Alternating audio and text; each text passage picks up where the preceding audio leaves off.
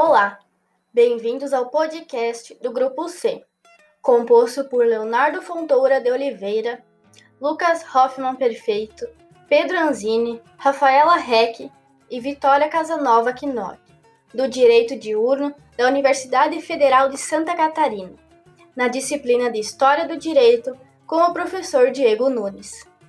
O presente podcast busca explicar um pouco da justiça criminal e do direito processual penal no Brasil Império.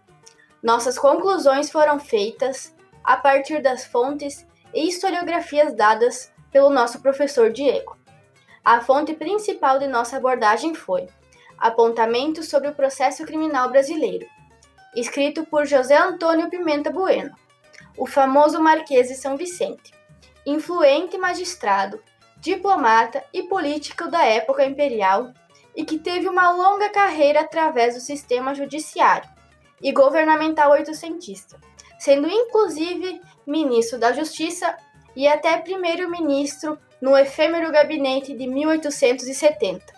É considerado uma referência para o estudo do direito penal do século XIX.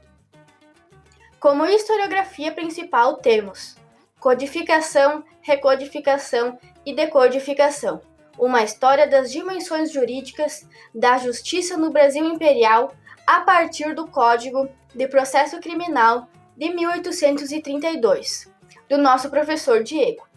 Buscamos traçar nosso estudo principalmente a respeito do Código de 1832 e também suas posteriores reformas no ano de 1841 e também 1871. Procuramos trazer o contexto histórico algumas características que achamos importantes e os impactos na sociedade brasileira. Vamos analisar também a distorção que os objetivos centrais do Código sofreram nas décadas seguintes por meio das suas reformas. Para adentrar esse assunto do contexto histórico, nosso colega Pedro nos contará sobre a atmosfera em que o documento surgiu.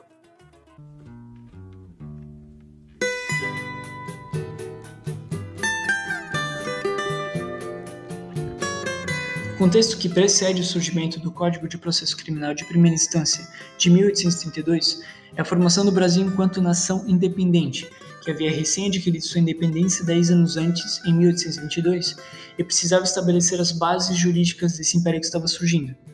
Para estabelecer o código, foi buscada inspiração nos modelos jurídicos de países de centro, como são chamados os países referência em desenvolvimento e produção teórica e intelectual colocando o Brasil em uma posição de periferia nesse sentido. Para o Império Informação, era interessante se filiar às ideias mais modernas, seguindo países como França, Reino Unido e Estados Unidos, para se livrar das amarras de um sistema colonial de modelo português, que perdurou no Brasil durante todo o período colonial. Contudo, até a elaboração do Código, se mantiveram provisoriamente as legislações portuguesas e brasileiras então vigentes, motivo pelo qual o artigo 179 da Constituição de 1824 falar em organizar o quanto antes um Código Civil e Criminal fundada nas sólidas bases da justiça e equidade.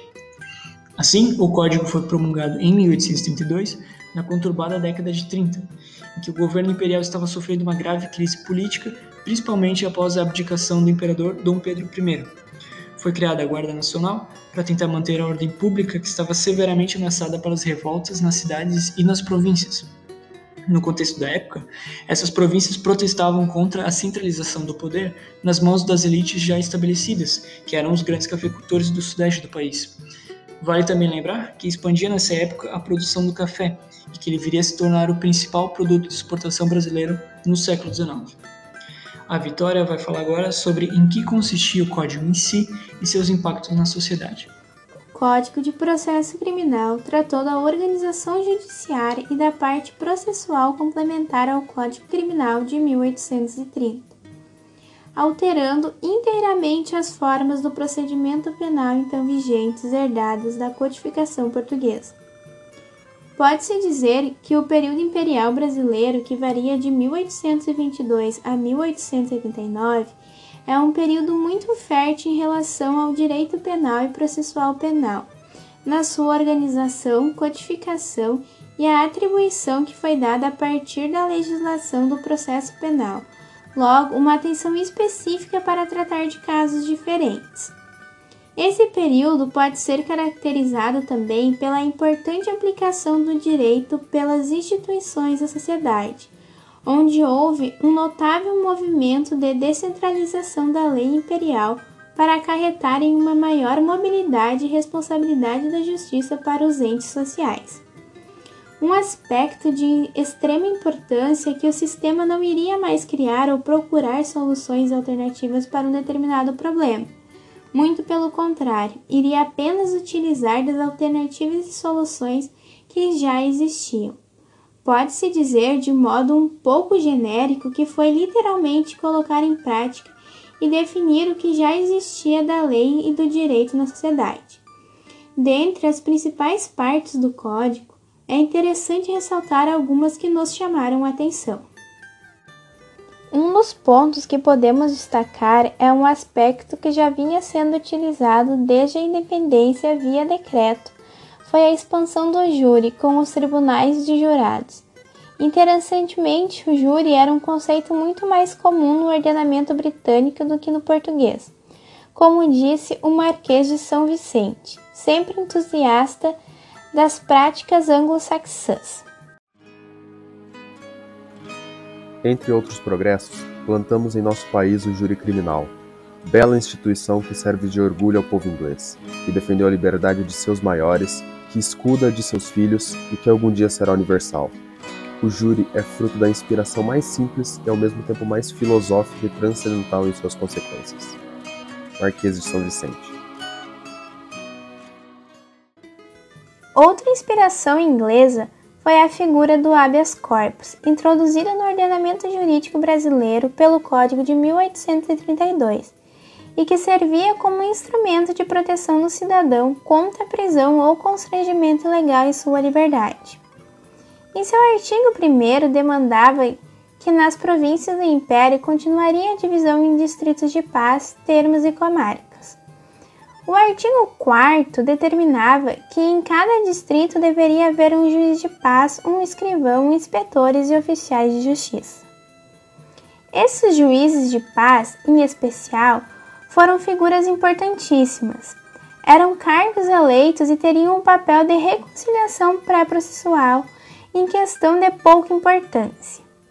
Mas posteriormente passaram a exercer outros juízos, atividades policiais e administrativas locais, principalmente na década de 1830.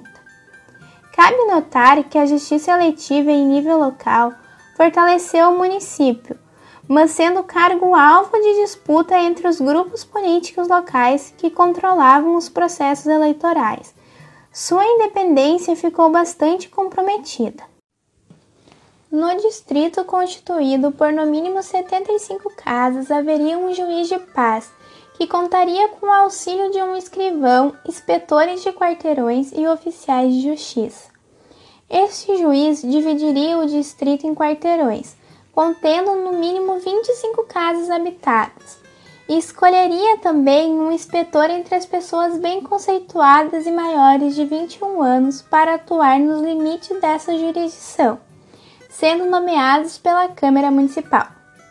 No entanto, haveria um juiz municipal, auxiliado pelos oficiais de justiça, um conselho de jurados e um promotor público e um escrivão das execuções.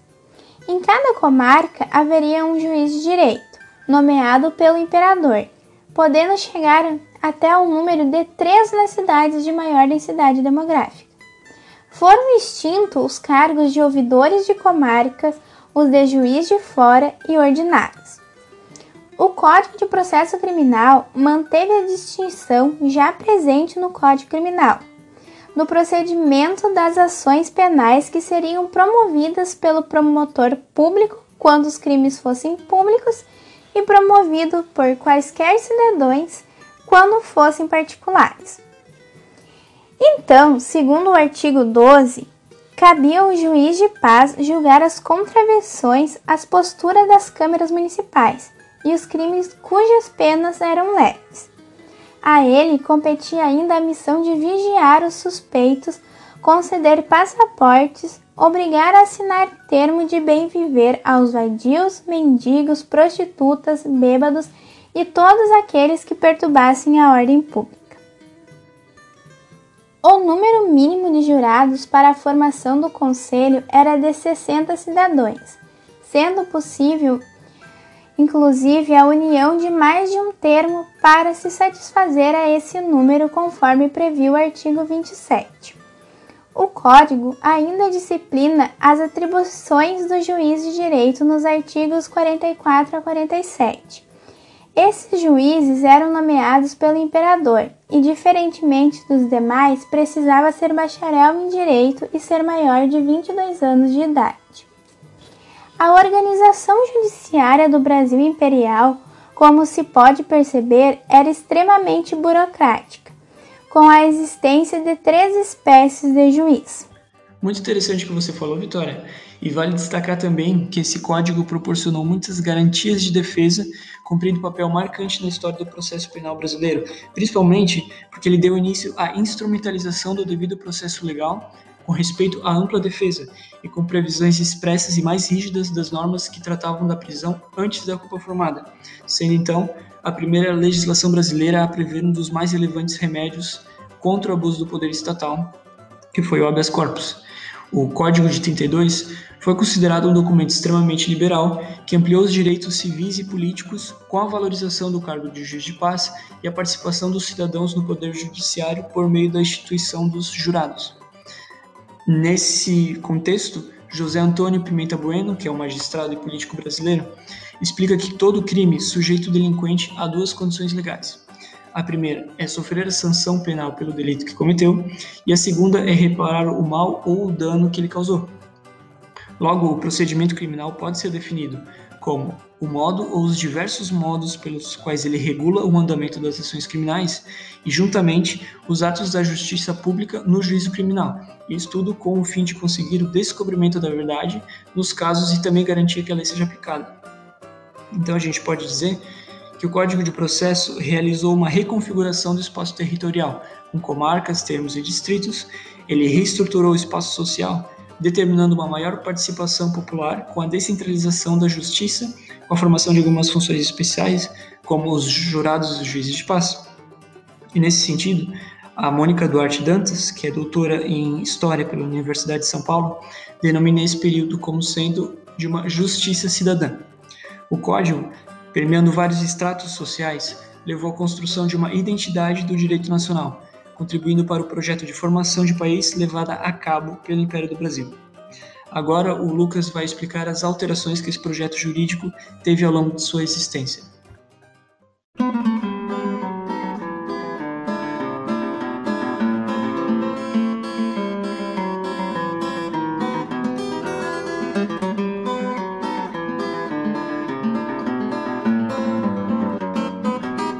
Anteriormente, o Código de Processo Criminal foi considerado um documento notadamente liberal para a época, com a valorização e ampliação da competência do juiz de paz e a participação dos cidadãos no poder judiciário por meio da instituição do júri. Nos crimes mais graves, fora da jurisdição desse juiz de paz, o julgamento final cabia ao Conselho de Jurados, presidido por um juiz de direito. Posteriormente, a reforma de 1841 passou a exigir que os cidadãos fossem alfabetizados para compor o júri. Apesar dessa restrição, estima-se que até a década de 1870, cerca de 80 mil pessoas já houvessem participado de um júri. Essa reforma ocorreu numa conjuntura política denominada de reação conservadora, que teve por finalidade rever a ordem jurídica liberal instituída no período da regência. O código original concentrava no juiz de paz autoridade de justiça e de polícia, no entanto, a partir da reforma de 41, boa parte das suas atribuições foi transferida para os chefes de polícia e seus delegados, que adquiriram o direito de investigar, expedir mandados de prisão, estipular fianças e até julgar casos menores como infrações às posturas municipais. Essa reforma redefiniu a hierarquia da polícia e do judiciário, concentrando o aparato repressivo nas mãos do ministro da Justiça, que se tornou o centro de toda a administração policial do Império. E no processo, diminuiu o poder das elites locais, que possuíam muita influência na eleição dos juízes de paz, o único cargo jurídico não nomeado pelo ministro da Justiça. Para manter a lei e a ordem, o ministro contava ainda com os governadores e chefes de polícia nas províncias, com os juízes municipais nos termos e com os juízes de direito e inspetores nos distritos, além das câmaras municipais. Essa mudança na balança de poder favoreceu o governo central em detrimento dos grupos políticos locais e possibilitou a manutenção da ordem econômica, política e social então instituída pelo Estado a partir da segunda metade do século XIX. Trinta anos depois, o Código de Processo Criminal foi alvo de uma nova reforma, em 1871, que apesar de tratar dos mesmos temas da reforma anterior, fez mudanças com amplitude semelhante, redistribuindo novamente os papéis entre a polícia e a magistratura. Em especial, ela criou o conceito do inquérito policial, ainda que mantendo com os policiais algumas atividades tradicionalmente desempenhadas por juízes em casos de crimes menores. Além disso, essa segunda reforma consolidava todas as disposições legislativas a respeito do processo civil e criminal que se encontravam relativamente dispersas no arcabouço jurídico legal do Império. Assim, as duas reformas alteraram o sistema de justiça no sentido de deixá-lo mais repressivo e centralizado. No fim, elas visaram atualizar a lei processual de acordo com novas demandas político-sociais e modificar práticas e arranjos institucionais que se consolidavam a cada período.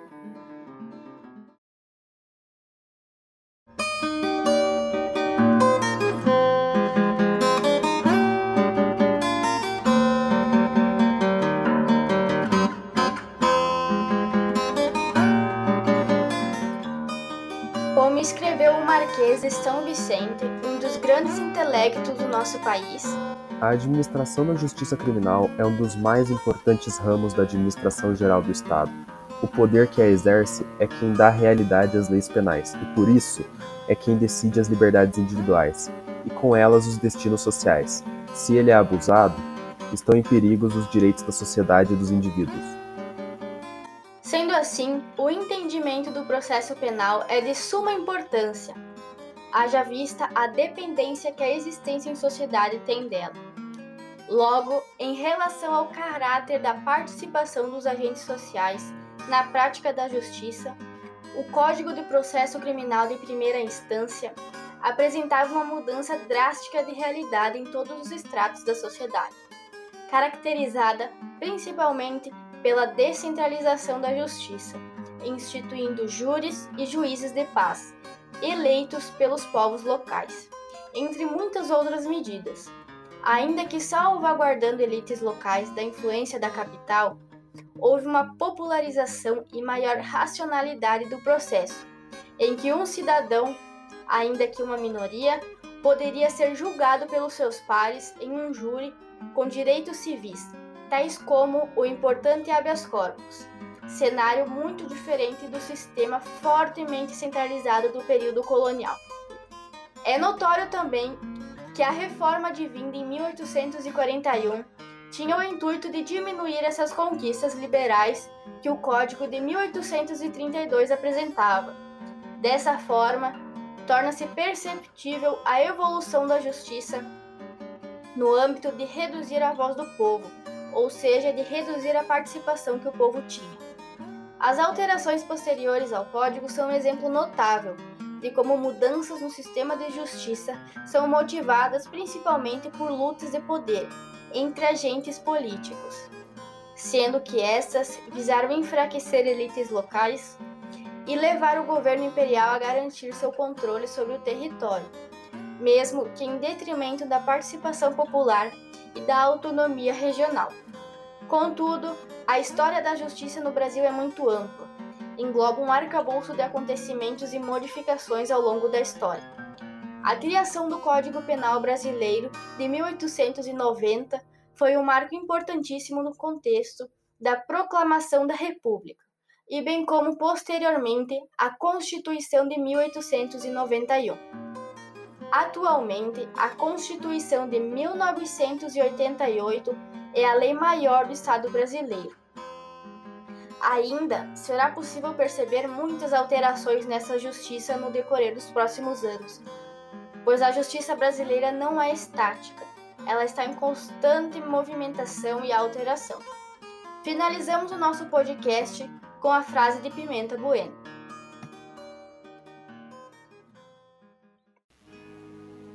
A finalidade das sociedades políticas ou civis é o bem-estar de todos e de cada um de seus membros. É o respeito e a efetiva segurança dos direitos do corpo social e de cada uma de suas individualidades. Nesse intuito são instituídas as leis, que não são nada além de normas endereçadas para conseguir esse grande e desejado fim.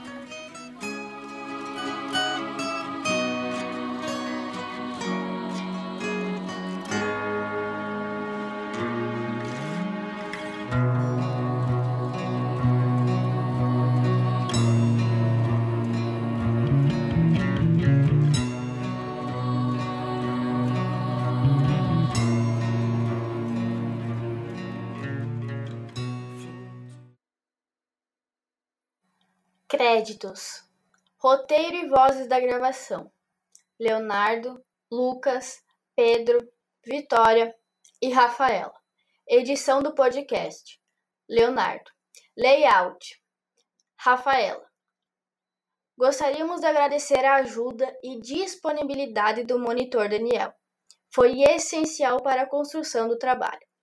Por fim, gostaríamos de agradecer também por ouvirem até aqui e esperamos que esse presente podcast ajude de alguma maneira no processo de estudo e aprendizado de vocês. Muito obrigada!